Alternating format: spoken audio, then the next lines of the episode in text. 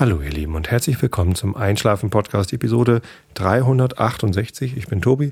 Ich lese euch heute ein bisschen aus den irischen Elfenmärchen vor. Ich löse endlich den Cliffhanger auf aus der äh, Episode. Ich weiß gar nicht mehr, irgendwann habe ich mal irische Elfenmärchen vorgelesen, da war es zu lang und ich habe es abgebrochen. Ähm, 365 wahrscheinlich oder so. Ich habe die letzten beiden Male, glaube ich, kannt.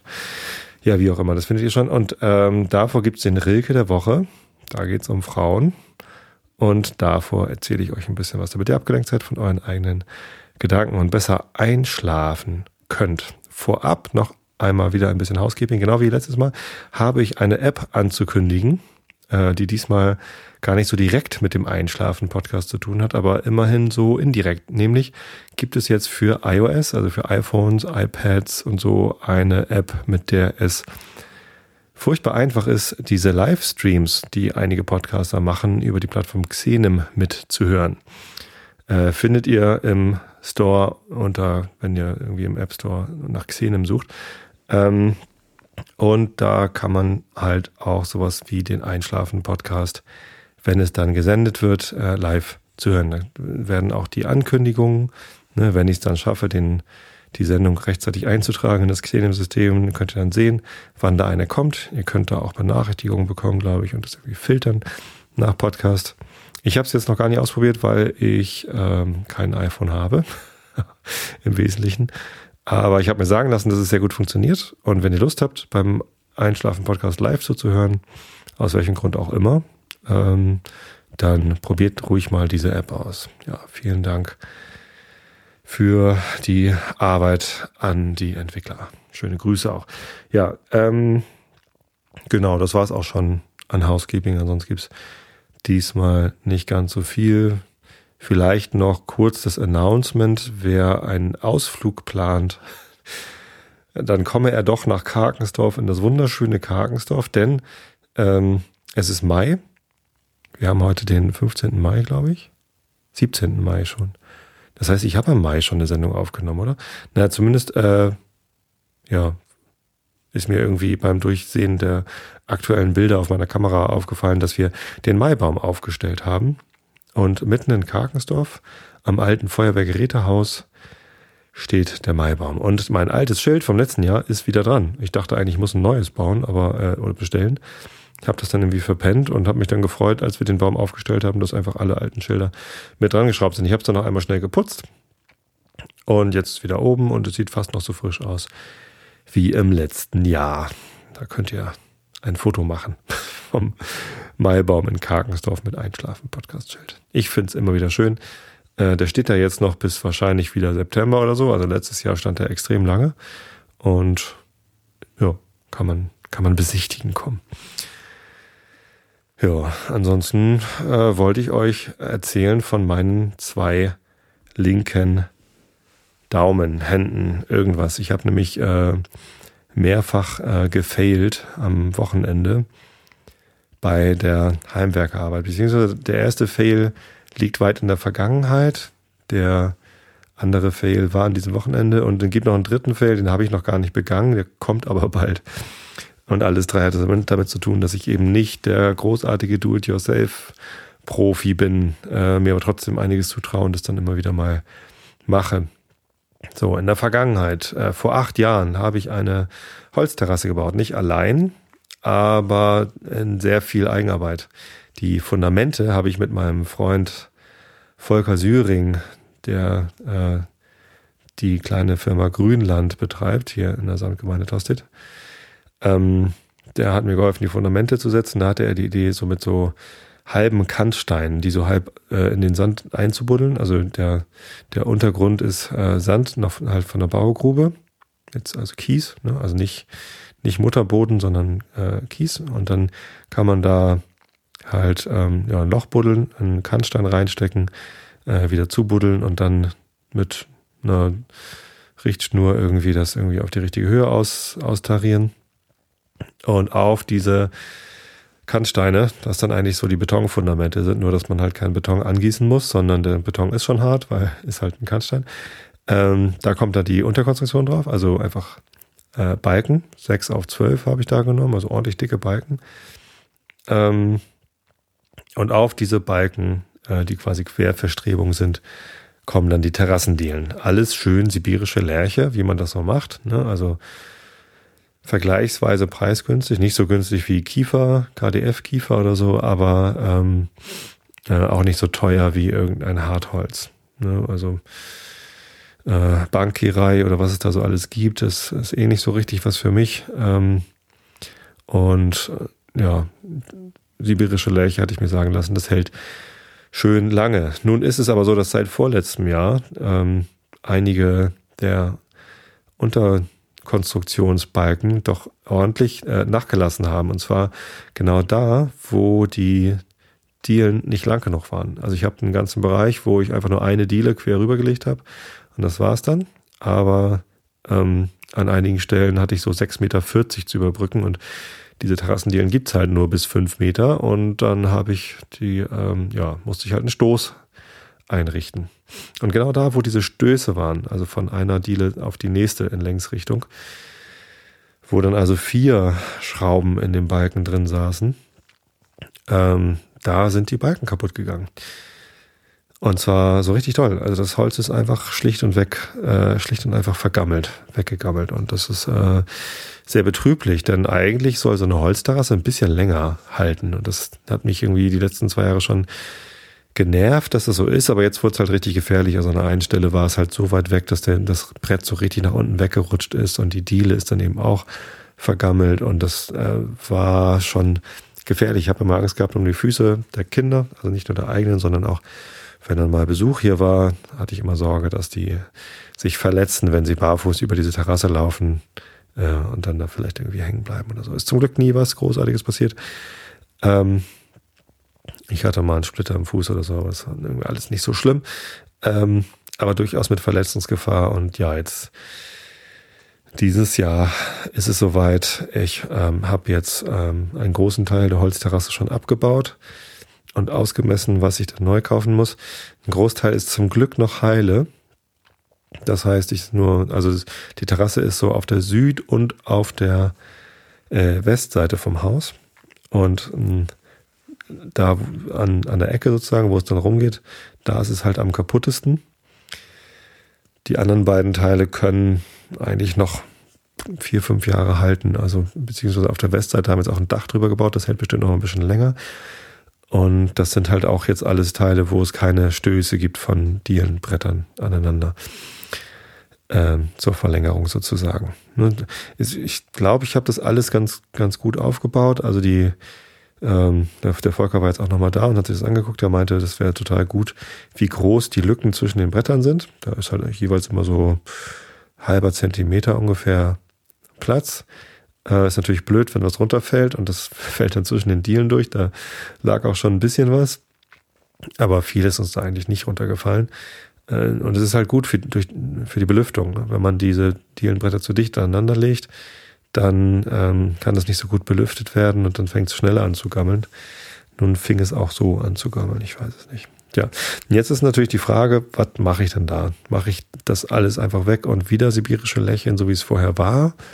Oder nehme ich was Langlebigeres? Da gibt es ja Alternativen, die nicht unbedingt mit bösem äh, ja, Regenwaldholz, keine Ahnung was, äh, aus den Tropen, Tropenholz sein müssen, sondern man kann auch Eiche nehmen.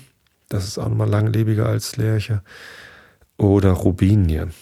Ähm, Rubinie finde ich eigentlich so ganz schick. Ich habe mir das mal angeguckt. Da gibt es aber halt vor allem andere Bretter, also schmalere Bretter, die dann nicht geriffelt sind. Also die Lärchenbretter, die ich jetzt habe, die sind halt so längs geriffelt, wie man das so kennt, also Terrassendionholz. Ähm, 145 Millimeter breit, 25 Millimeter dick. Und jetzt bin ich gerade abgelenkt, weil direkt vorm Fenster, ich schaue gerade so raus im Garten. Ich erzähle vom Garten und schaue so raus im Garten. Und ähm, auf einem dieser Bretter sitzt gerade ein Rotkehlchen und guckt mich an. Hallo Rotkehlchen. Flattert durch den Garten. Hat Spaß. Ähm, ja, die Robinien-Dielen gibt es bis sechs Meter, reicht leider auch nicht ganz, äh, sind aber schmaler, sind nur elf Zentimeter breit und haben eben nicht so eine Riffelung, sondern so ein, äh, wie heißt das, bombiertes Profil. Das heißt, so ein bisschen konvex, also ein bisschen gewölbt nach oben. Das finde ich ziemlich schick, ehrlich gesagt. Also es, das sieht gut aus. Ist halt auch glatter irgendwie. Ist bestimmt angenehmer, da, darüber zu laufen, als über dieses geriffelte Zeugs. Ah, ich hätte da schon Lust zu, das jetzt äh, zu wechseln. Aber dann sieht es natürlich komisch aus, dass wir an der Ecke irgendwie eine andere Bestückung haben als ähm, auf den beiden Seiten. Andererseits, die beiden Seiten werden auch irgendwann neu gemacht werden müssen. Und dann ist es jetzt halt so, vielleicht mache ich das einfach. Hätte ich, hätte ich Lust zu. Ist leider deutlich teurer als sibirische. Irgendwie mindestens doppelt so teuer. Aber naja, ich habe da noch einen Anbieter gefunden im Netz. Der bietet diese Rubinien-Dielen äh, an mit einer seitlichen Nut. Äh, und die ist dazu da, dass man die Dielenbretter nicht mit Schrauben von oben befestigen muss, also einmal durchs Holz schrauben, sondern dass man das Dielenbrett hinlegt und dann seitlich eine kleine Edelstahlschelle reinschiebt und dann nur die Edelstahlschelle festschraubt und dann das nächste Brett drüber schiebt über die Schelle. Und das sieht mal nach einem echt guten System aus. Wenn man dann nicht mal mehr das, ähm, das Brett anbohrt, braucht man weniger Schrauben äh, in, das, in die Unterkonstruktion rein, eben nur noch eine pro ähm, Brett. Ja. Also ich habe jetzt in den, äh, in den Dingsbrettern, in den ähm, Lärchenbrettern habe ich jede Diele halt an den Enden mit zwei Schrauben, ne? Links-Rechts-Schraube. So, und jetzt ist halt nur noch eine Schraube zwischen beiden Brettern, aber, dann kommt ja wieder also halb so viele Schrauben. Ähm, das heißt, dass die gesamte Konstruktion einfach weniger angegriffen wird und vor allem die Dielenbretter eben nicht auch durchbohrt werden müssen. Rubini ist ja auch so hart, dass man davor bohren müsste. Das finde ich eigentlich ganz cool. Vielleicht mache ich sowas, ich weiß es aber noch nicht. Und ob das jetzt ein Handwerker-Fail ist oder nicht, bin ich mir auch noch nicht ganz sicher. Irgendwas muss ich falsch gemacht haben. Aber vielleicht habe ich auch einfach nur Pech gehabt mit dem Holz. Habe jetzt auch den Tipp bekommen, dass man äh, unter die Dielen, da wo man durchschraubt, äh, Dachpappe hinlegen kann.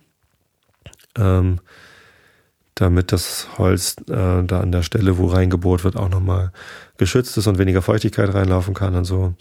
Könnte helfen, aber muss eigentlich auch ohne gehen. Also das ja, macht mich so ein bisschen äh, traurig. Leider ist der Typ, ähm, über den ich das Holz gekauft habe, ähm, nicht mehr in meinem Zugriff. Also ich habe keinen Kontakt mehr und ich möchte den Kontakt auch nicht wieder aufbauen, aus nicht näher zu erläuternden Gründen. Und deswegen ähm, kann ich mich bei dem eigentlich nicht darüber beschweren oder nachfragen, was denn das, was ich denn da falsch gemacht habe oder was wir wohl damals für einen Mist gebaut haben.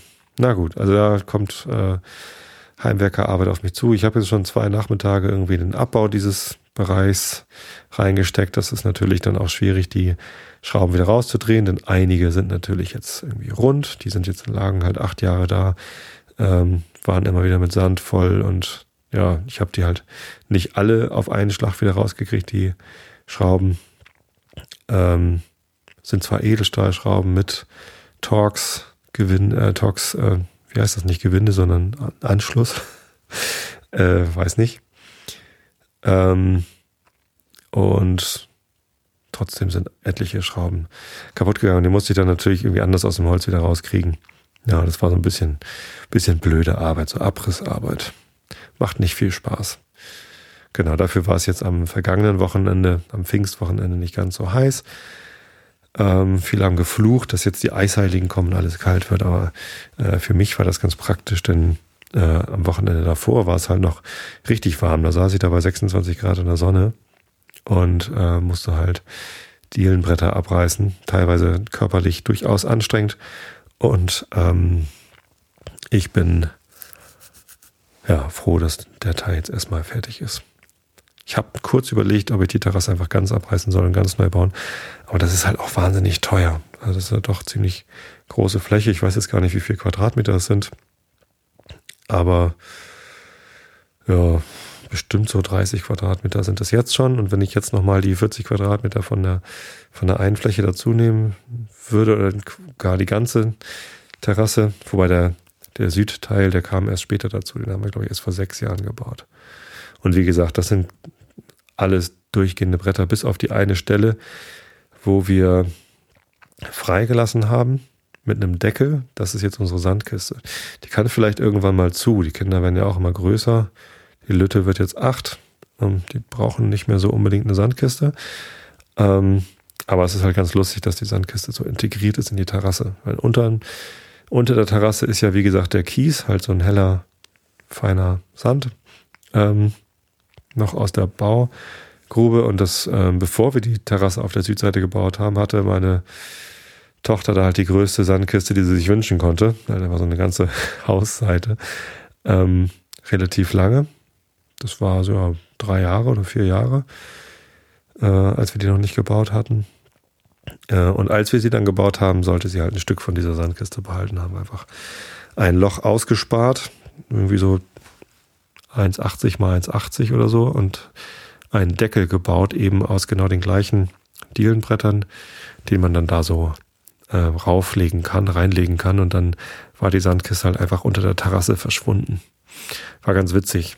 Genau, und das ist halt so an der, an der einen Ecke äh, oder Seite von der Terrasse, so dass dann als Abschluss an die Terrasse haben wir dann noch eine kleine Rückenlehne gebaut, die halt, wenn die Sandkiste zu ist, also wenn der Deckel drauf ist, sieht das aus wie ein kleines, kleine Sitzbank. Äh, ähm, aber wenn die Sandkiste offen ist, dann kann man sich also auf den Rand der Sandkiste setzen und hat dann eine Rückenlehne. Das ist total witzig. Kann ich vielleicht mal ein Foto machen und das posten. Ja. Aber meistens steht sowieso dann der Deckel offen und ähm, das sind so zwei große Teile, die lehnen dann so außen an der Terrasse und kann ich hier von meinem Arbeitszimmer aus sehen. Ähm, da ist das eben das Rotkirchen drauf. Es gab eine ganz nette Abendstimmung. Die Pappeln, die hier in Sichtweite stehen, wurden eben noch ganz schön von der Abendsonne angestrahlt. Die haben ganz frischen Grün. Die Pappeln haben sehr spät ausgeschlagen. Also vor einer Woche war schon alles grün, nur die Pappeln waren noch nackt. Auch relativ spät irgendwie grün geworden. Ansonsten ist alles schon richtig grün hier. Frühling ist in vollem Gange. Hab auch meine Chili-Pflanzen, die ich gerade züchte, rausgepflanzt. Ich habe irgendwie mir Chili-Samen zuschicken lassen, äh, weil Carsten aus unserer Band, der hat in seinem Garten Chili-Pflanzen gezüchtet letztes Jahr und hat mir davon ein paar Früchte mitgebracht und das war sehr lecker, schön scharf und ja, wollte ich jetzt auch mal ausprobieren. Mal gucken, was das wird. Drei Pflanzen sind leider nur was geworden, der Rest ist irgendwie nicht aufgegangen, irgendwas habe ich wohl noch falsch gemacht. Auch wieder ein Handwerksfail, Gardening-Fail. Aber sei es drum. Gibt's bald selbstgezogene Chilis. In der einen Chili-Pflanze, als ich die hier im Haus dann äh, in so kleine Töpfe gepflanzt habe, da habe ich dann ähm, Komposterde aus unserem eigenen Kompost genommen, um die noch weiter anzuziehen äh, da ist dann noch was gewachsen. Ich hatte eigentlich pro Topf nur einen Samen. Da kamen aber zwei Sachen sind dann da getrieben.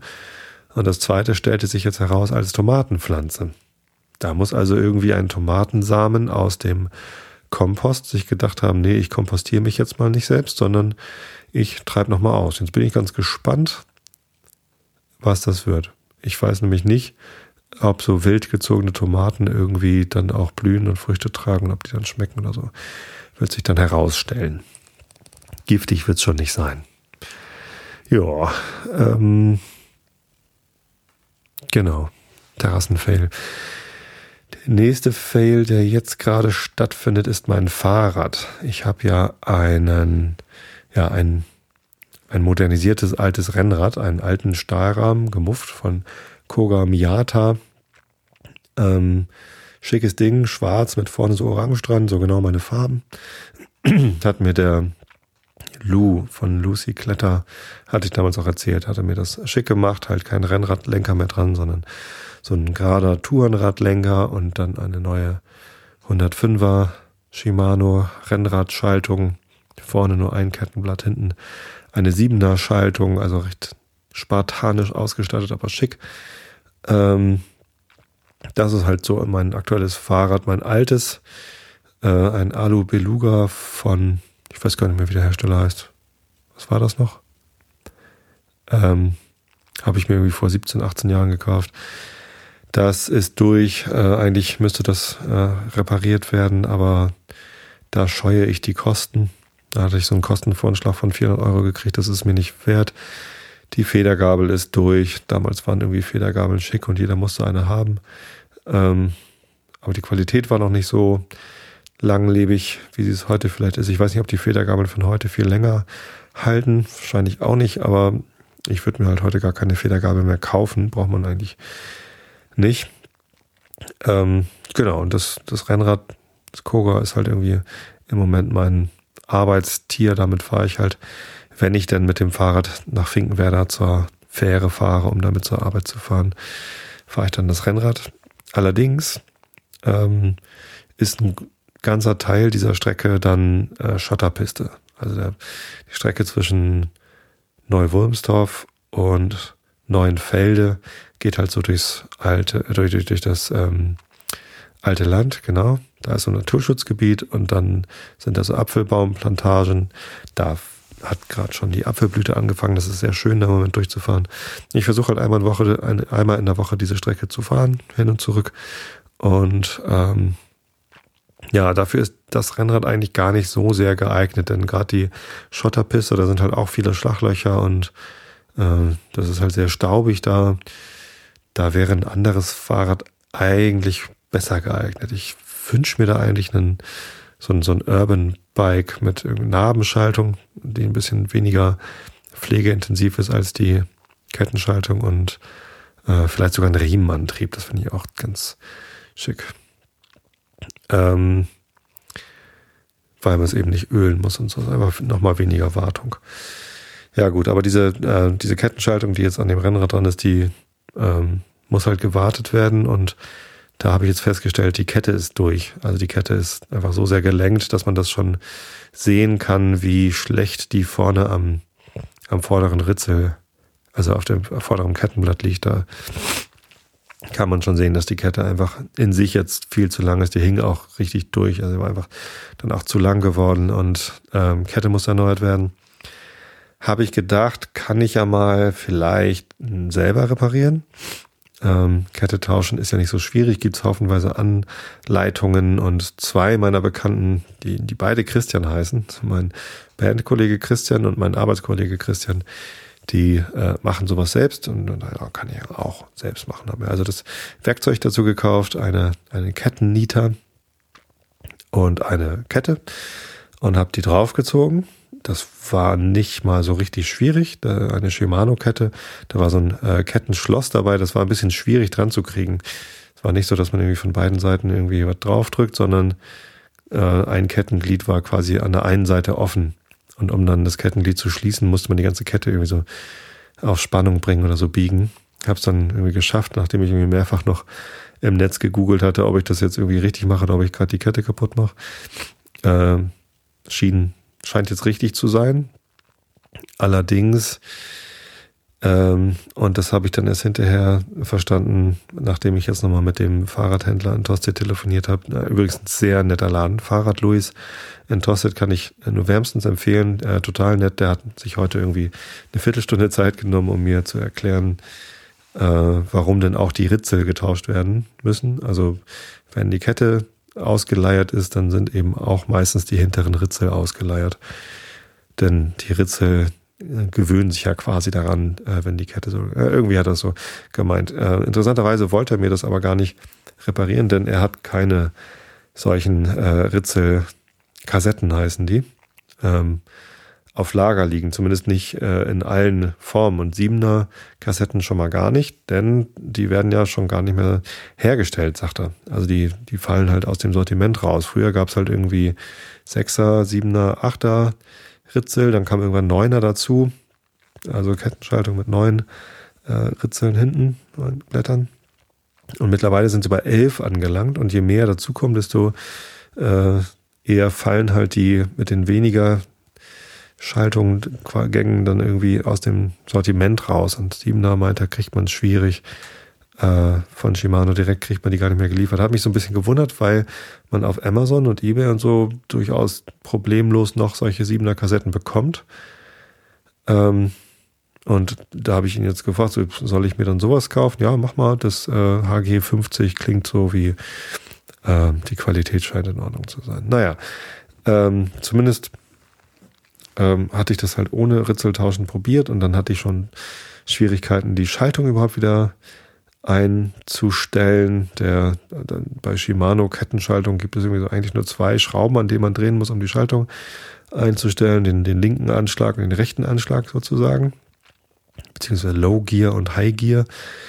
Ähm, und alle Anleitungen im Netz, die ich dazu gefunden habe, waren relativ einfach, nur sagen die alle nichts darüber aus, was man denn machen muss, äh, wenn es so nicht funktioniert. Also ich hatte das Problem, dass ich mit dem Low Gear Anschlag, also dem, dem inneren quasi, dem, dem größten Kettenblatt, also dem niedrigsten Gang, dass ich die Schaltung gar nicht so weit einstellen konnte, dass sie da ganz innen sozusagen hinschaltet.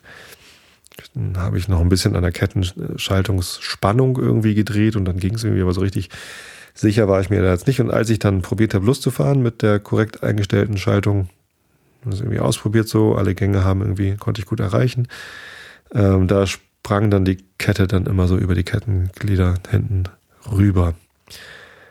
Und das, so konnte ich natürlich nicht, nicht fahren. Also jedes Mal, wenn ich dann Gas, also doll reingetreten habe, ist mir die Kette hinten rüber gesprungen.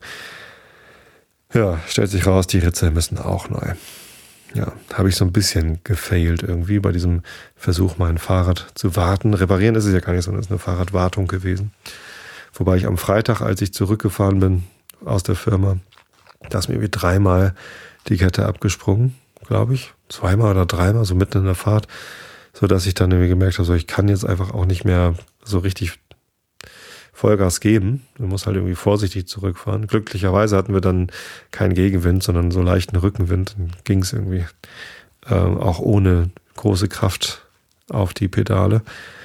Ja, und dann ähm, wollte ich es warten. Das, jetzt muss ich, äh, jetzt muss ich warten. Das Fahrrad wartete, äh, die Fahrradwartung schlug fehl, deswegen warte ich jetzt darauf, wieder Fahrrad fahren zu können. Und äh, muss mal meine Fahrradwartungsskills ähm, steigern. Habe mir jetzt eine 7er Kassette bestellt bei Amazon und das passende Werkzeug dazu. Ich hoffe, dass es passt. Kenne mich ja echt nicht so aus. Und muss jetzt dann nächstes Wochenende, am kommenden Wochenende ausprobieren, ob ich das denn hinkriege. Wenn es nicht klappt, darf ich mit dem ganzen Kladderadatsch in den Fahrradladen fahren, hat er gesagt. aber einfach hinbringen, äh, dann hätte ich halt irgendwie drauf warten müssen, ob er dann das, die notwendigen äh, Kassetten bekommt und so. Vor allem irgendwie lieber, wenn ich das mache. Auch witzig. Also ich hätte jetzt gedacht, wenn ich einen kleinen Fahrradladen habe und irgendwie Reparaturen machen will, dann, dann weise ich die Leute eher nicht zurück, sondern sag ja, bring her, ich mach dir das, äh, lass bloß die Finger davon. also an seiner Stelle hätte ich mir das gesagt, weil es irgendwie offensichtlich war, dass ich davon keine Ahnung habe. Äh, genau. Solche Kunden muss man doch eigentlich dann immer dazu bringen, das Fahrrad einfach hinzubringen, oder? Oder er hofft, dass ich das Fahrrad jetzt richtig in Dutt bringe und dann er noch mehr. Nee, das glaube ich nicht, dass er das hofft. Ja, ein, ein wirklich sehr hilfsbereiter Mann. Der äh, Herr äh, Hemmern, glaube ich, bei Fahrrad Louis in. Ja, Genau, das ist so der aktuelle Fail. Und der zukünftige Fail, äh, von dem ich noch berichten wollte, ist äh, mein Kopfhörer. Ich habe mir einen ganz tollen Bose Quiet Comfort QC25 Kopfhörer gekauft, so mit Noise Cancelling für die Bahn. Äh, jetzt fahre ich gar nicht mehr so viel Bahn, aber auf der Fähre ist der ebenso gut und äh, ganz fantastisch ist der im Flugzeug. Ähm, der hat halt so eine aktive äh, Geräuschunterdrückung von außen. Gerade so für gleichförmige Geräusche funktioniert das sehr, sehr gut. Ähm, und in Flugzeugen hat man ja dieses sehr laute, gleichförmige Rauschen. Ähm, das wird einigermaßen gut weggedämmt. Ich habe jetzt den einen Flug nach Portugal und zurück, habe ich damit schon gemacht. Ähm, ich habe sogar ausprobiert nochmal mit dem Gehörschutz. Also ich habe ja so einen In-Ear-Gehörschutz, so einen angepassten Elazin, minus 20 dB oder was der hat, äh, den kann man ins Ohr reintun und dann diesen äh, Noise Cancelling Kopfhörer noch oben drüber. Das ist ähm, überhaupt nicht unbequem, nicht so unbequem, wie es äh, klingt und damit kriegt man es schon ziemlich leise. Allerdings muss man, wenn man dann was hören will aus diesem Kopfhörer, natürlich relativ laut drehen. Stört im Flugzeug keinen, weil es eh viel zu laut ist. Ähm, aber es ist halt merkwürdig, dass man quasi durch den Gehörschutz durch noch Kopfhörer äh, betreibt. Aber das hat so ganz gut funktioniert irgendwie für mich. Ähm, allerdings habe ich mir das Kabel kaputt gemacht von diesem Kopfhörer. Irgendwie ein paar Mal irgendwie hängen geblieben und dann ist halt der Stecker am äußeren Ende, also da, wo man den, den Stecker dann ins Gerät reinsteckt, von dem man was hören will, Handy oder Computer oder jetzt gerade steckt es im äh, Aufnahmegerät, damit ich mich auch hören kann, wie ich hier spreche. Da ist mir kaputt gegangen und ähm, ja, Kabelbruch ist immer ätzend. Hm. Habe mir jetzt einmal bei eBay, nee, bei, bei Amazon ein Ersatzkabel bestellt. Das kam dann irgendwie jetzt nach zwei Wochen auch an. Äh, Marke Nachbau, also kein Originalkabel. Das kostet dann nämlich nur 7 Euro. Stellt sich raus, die Tasten funktionieren, funktionieren nicht genauso wie beim Originalkabel. Die mittlere Taste zum Starten und Stoppen beziehungsweise Telefonnaht annehmen oder auflegen, die funktioniert. Aber die anderen beiden Tasten, die beim Originalkabel lauter und leiser gemacht haben am Handy, die haben keine Funktion. Was natürlich schade ist, aber das Originalkabel kostet 30 Euro und das ist mir irgendwie ein bisschen zu teuer. Ja, stattdessen äh, komme ich zu meinem zukünftigen Fail, werde ich versuchen, ähm, dort eben den alten kaputten Stecker abzuschneiden und stattdessen einen Ersatzstecker, einen anderen Stecker dran zu löten. Ich habe schon mal versucht, einen Kopfhörerstecker anzulöten. Das war nur so halb erfolgreich. Ich bin nicht so besonders gut im Löten. Ungefähr genauso gut wie im Terrasse bauen. Äh, möglicherweise ein bisschen besser als im Fahrrad reparieren, weil ich schon mehr gelötet habe als Fahrrad reparieren.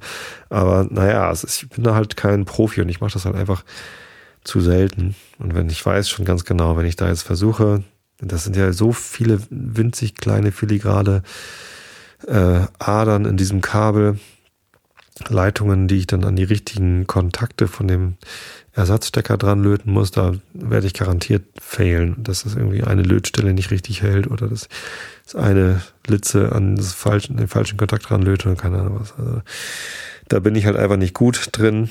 Ähm, da weiß ich nicht. Gibt es eigentlich so Reparaturläden, wo man das hinbringen kann? Hier, guck mal, der Stecker ist kaputt, mach mir mal einen Ersatzstecker dran. Das ist doch eigentlich für Leute, die das können, ist das eine Sache von fünf Minuten, da mal eben Stecker dran zu löten.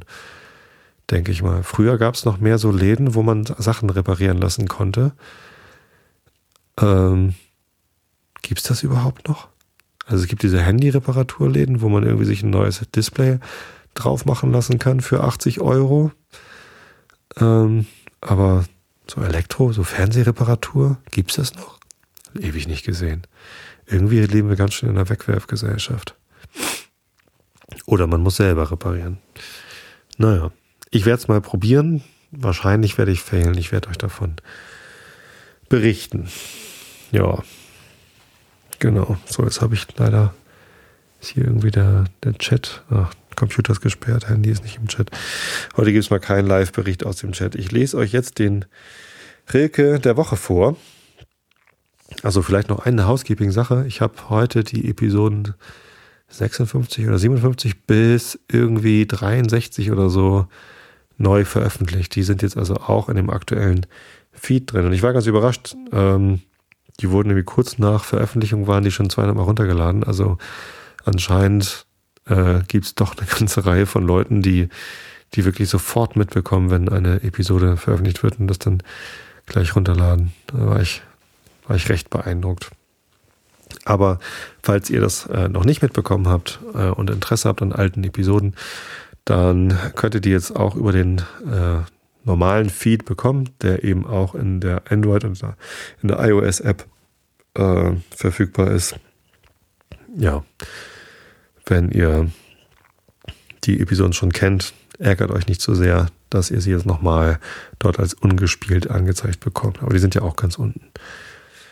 Ich selbst habe nochmal reingehört, das ist zufällig gerade die Phase von vor fünf Jahren. Ich bin gerade im Mai 2011 angekommen beim Neupublizieren, ähm, als ich gerade meine Mandelentzündung wieder hatte. nee, die Mandel-OP hatte ich da gerade, genau. War mir gerade die Mandel rausgenommen worden und ich habe eine sehr raue Stimme. Heute übrigens auch so ein bisschen, aber nicht so schlimm wie damals.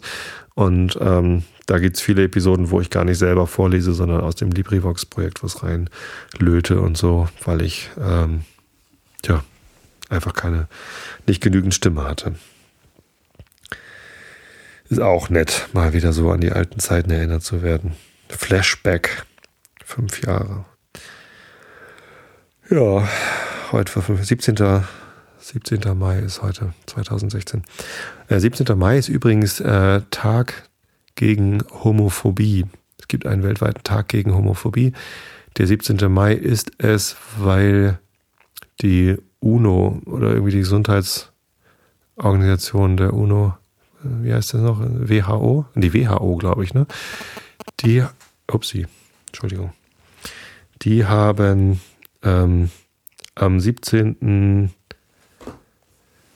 Mai 1992 oder so äh, Homosexualität aus dem Register der ähm, behandelbaren Erkrankungen genommen.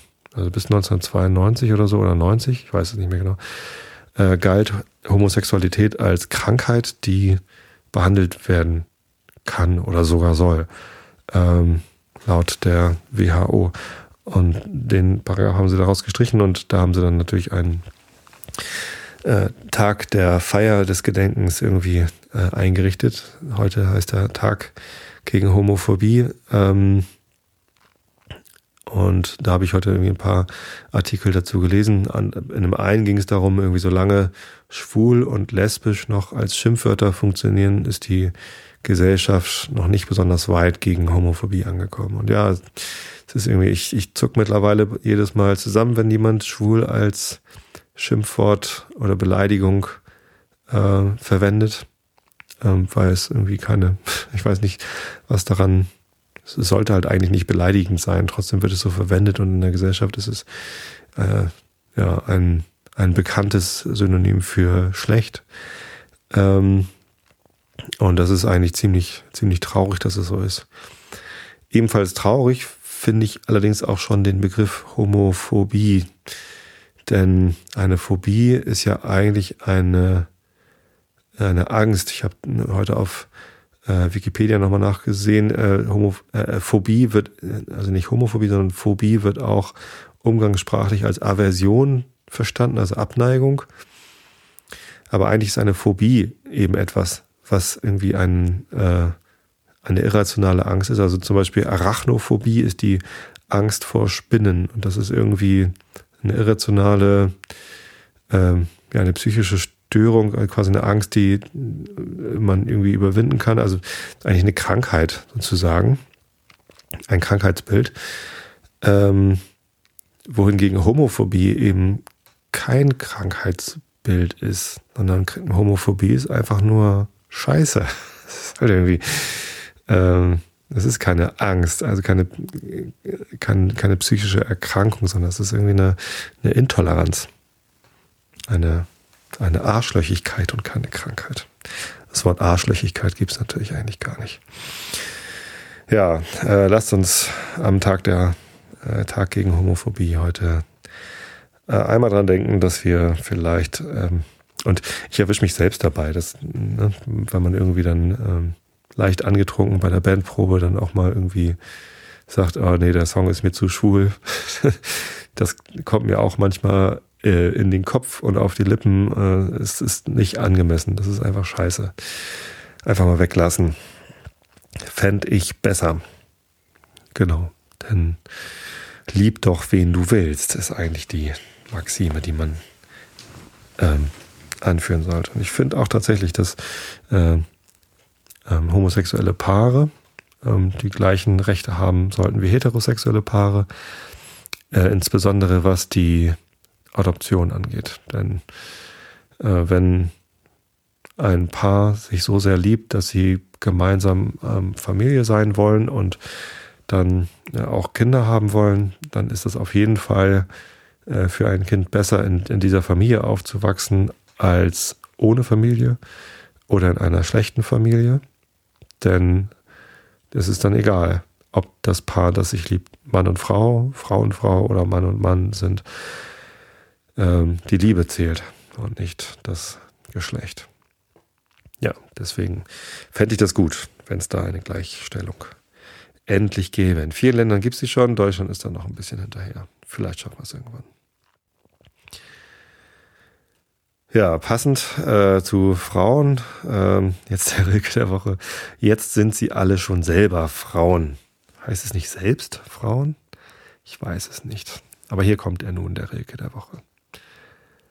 Jetzt sind sie alle schon selber Frauen, haben Kinder und Träume verloren und Kinder geboren und Kinder geboren. Und sie wissen, in diesen Toren werden wir alle in Gram ergrauen. Alles hat alles ihre hat Raum im Haus, nur das Ave Maria läuten hat ihren Herzen noch ein Bedeuten und kommen sie müd heraus, wenn die Wege zu wachsen beginnen. Kühl aus der blassen Campagna zieht's sie sich wie eines alten Lieds. Ja. Whatever. What auch ever. Gut, dann kommen wir zu den Elfenmärchen. Irische Elfenmärchen in der Übertragung der Brüder Grimm. Wir sind auf Seite 139. Äh, falls ihr jetzt die Episode mit dem ersten Teil dieses Märchens nicht mehr im Kopf habt. Äh, das heißt, die Flasche. Das ist das neunte Märchen.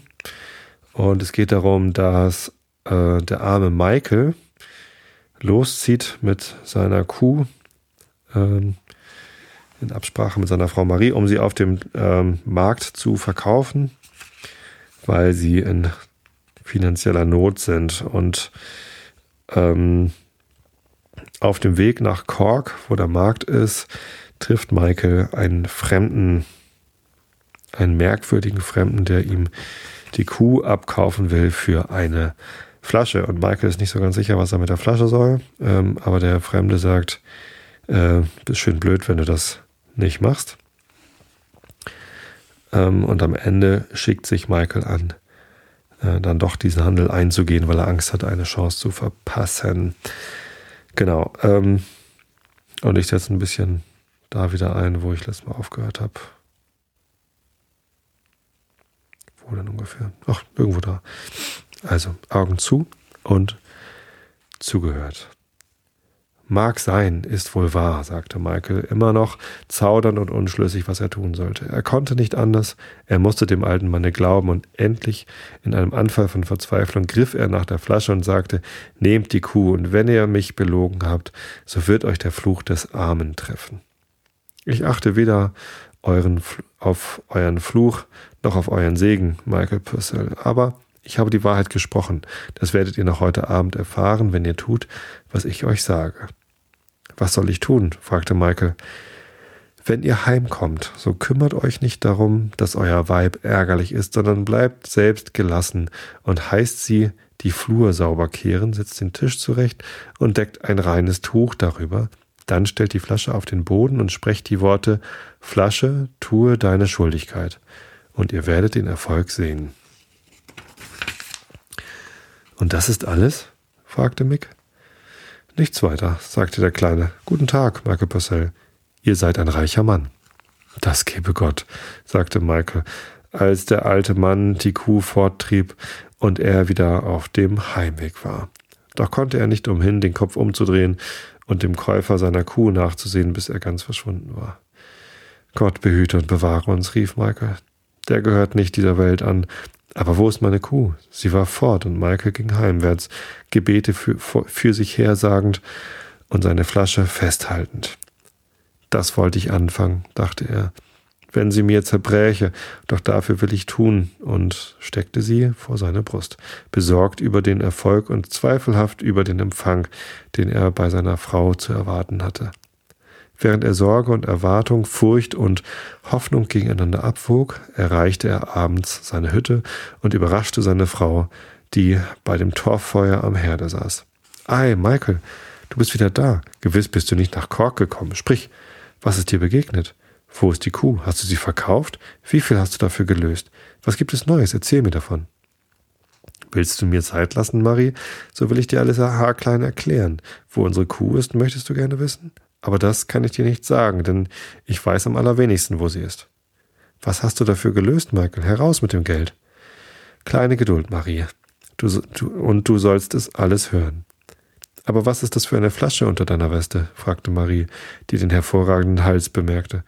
Nun sei vergnügt, sagte Michael, doch ich muss dir erst erzählen und stellte die Flasche auf den Tisch. Das ist alles, was ich für die Kuh bekommen habe. Die arme Frau war wie vom Donner gerührt. Alles, was du bekommen hast. Und wozu taugt das, Michael? So hätte ich doch mein Lebtag nicht gedacht, dass du ein solcher Narr wärest. Wie willst du nun die Pacht bezahlen? Willst du Vernunft annehmen, Marie? sagte Michael. So will ich dir erzählen, wie der alte Mann, oder wer es sonst war, mir begegnete. Nein, er begegnete mir nicht, sondern er war da bei mir oben auf dem Berg und wie er mich dazu bewog, ihm die Kuh zu verkaufen und mir sagte, diese Flasche wäre etwas für mich. Wahrhaftig bloß für dich, du Narr, sagte Marie und griff nach der Flasche, um sie ihrem armen Mann an den Kopf zu werfen. Aber Michael fasste sie geschwind, machte sie ganz gelassen, denn er erinnerte sich, machte sie ganz gelassen, ja tatsächlich, denn er erinnerte sich an den Befehl des Kleinen, von den Händen seines Weibes los und steckte sie wieder vor seine Brust. Die arme Marie saß da und weinte, während ihr Michael seine Geschichte erzählte und sich dabei oft bekreuzigte und segnete. Indessen konnte sie nicht umhin, ihm Glauben beizumessen, zumal sie an Geister glaubte. Ohne ein Wort zu sprechen, stand sie auf und fing an, die Flur mit einem Büschel Heidekraut zu kehren. Hierauf ordnete sie alles, setzte den langen Tisch zurecht und deckte ein reines Tuch, das einzige, das sie hatten, darüber her, und Maike stellte die Flasche auf die Erde und sprach, Flasche, tue deine Schuldigkeit. Dort, dort, Mutter, sieh doch, rief der älteste Knabe, ein pausbäckiges Kind von fünf Jahren, und sprang an seiner Mutter Seite, als zwei winzige kleine Gestalten wie Lichtstrahlen aus der Flasche hervorstiegen und in einem Augenblick den Tisch mit silbernen und goldenen Schüsseln und Tellern besetzten, auf welchen die köstlichsten Speisen lagen und so wie alles in Ordnung war, wieder in die Flasche hinabstiegen. Michael und seine Frau betrachteten alles mit höchstem Erstaunen, denn sie hatten solche Schüssel und Teller ihr Lebtag nicht gesehen und glaubten, dergleichen könne man nicht genug bewundern, so dass sie von dem bloßen Anschauen allen Hunger vergaßen. Endlich sagte Marie, Komm, Michael, und setz dich nieder, versuch's und iss ein wenig, du musst ja hungrig sein nach einem so guten Tagwerk. Siehst du, der Mann hat keine Unwahrheit von der Flasche gesagt. Michael setzte sich und gab auch den Kindern ihren Platz an dem Tische. Sie hielten eine herrliche Mahlzeit, und doch blieb die Hälfte der Schüssel unangerührt. Mich soll doch wundern, sagte Marie, ob die guten kleinen Herren diese kostbaren Sachen wieder wegnehmen werden. Sie warteten, aber niemand kam. Da hob Marie sorgfältig Schüssel und Teller auf und sprach Gewisslich, es war keine Unwahrheit. Du bist jetzt ein reicher Mann, Michael Purcell. Sie gingen alle zu Bett, doch nicht um zu schlafen, sondern um zu verabreden, wie sie diese köstlichen Dinge, deren sie nicht bedurften, zu Geld machen wollten, um mehr Ländereien zu übernehmen. Michael ging nach Cork, verkaufte seine Goldschüsseln, er handelte sich Wagen und Pferd und überlegte, wie er viel Geld erwerben könnte. Sie gaben sich alle Mühe, die Flasche geheim zu halten, doch vergeblich. Der Gutsherr brachte es heraus. Eines Tages kam er zu Michael und fragte ihn, wie er zu all dem Geld gekommen wäre, das er doch in keinem Falle durch die Pacht gewonnen hätte. Er quälte ihn so lange, bis Michael ihm endlich von der Flasche sagte. Der Gutsherr bot viel Geld, doch dafür wollte sie Michael nicht geben, bis er ihm zuletzt alles, was er jetzt in Pacht hatte, als Eigentum anbot. Da dachte Michael, der reich genug war, nun bedürfe er des Geldes weiter nicht mehr und gab die Flasche hin. Michael hatte sich verrechnet. Er und die Seinigen verschleuderten das Geld, als wenn es kein Ende nehmen könnte, und um die Geschichte kurz zu machen, sie wurden immer ärmer und ärmer, bis sie am Ende nichts mehr übrig hatten als eine Kuh, welche Michael abermals wieder vor sich hertrieb, um sie auf dem Markt zu Cork zu verkaufen. Nicht ohne Hoffnung, dem kleinen Mann von neun zu begegnen und eine andere Flasche zu erhalten. Der Tag brach eben an, als er sich von Haus aufmachte, und er ging einen guten Schritt, bis er zu der Höhe kam. Die Nebel schliefen noch in den Tälern und kräuselten sich in duftigen Kränzen auf der braunen Heide rings um ihn her. Die Sonne erhob sich zu seiner Linken und von vor seinen Füßen sprang eine Lerche aus ihrem Lager am Gras und stieg ihren fröhlichen Morgengesang anstimmend in den blauen Himmel hinauf.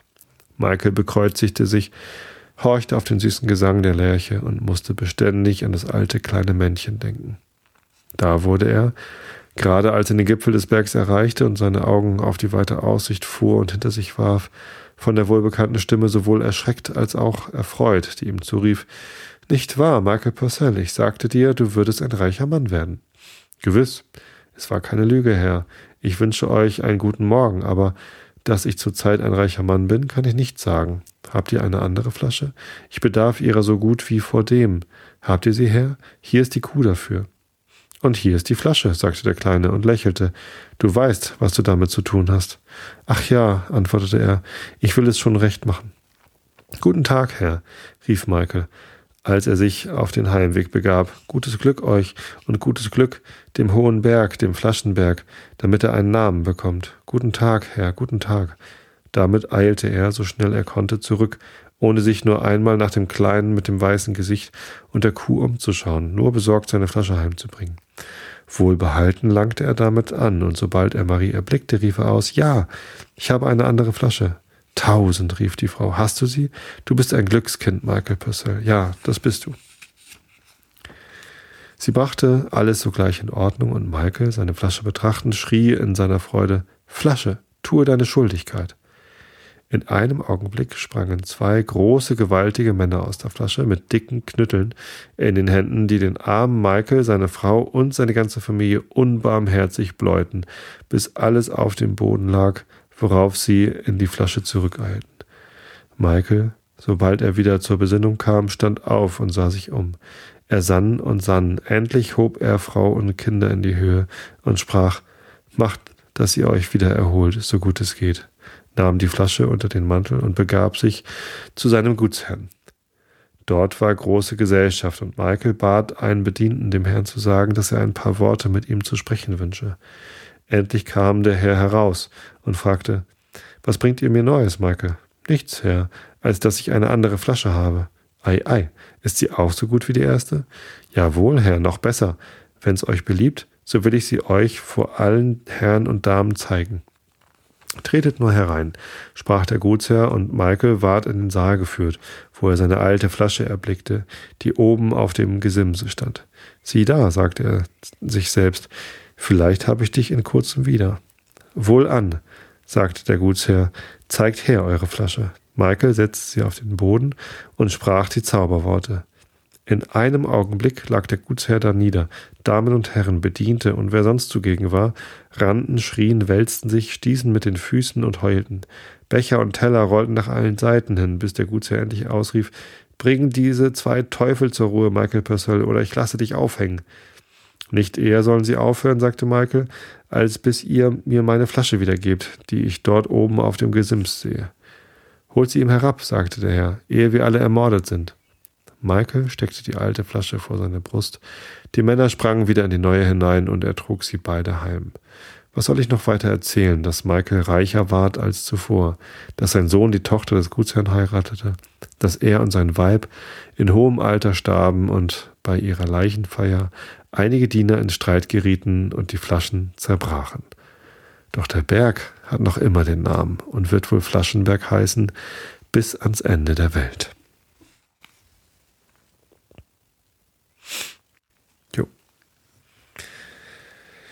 So viel dazu. Kann es einem gehen.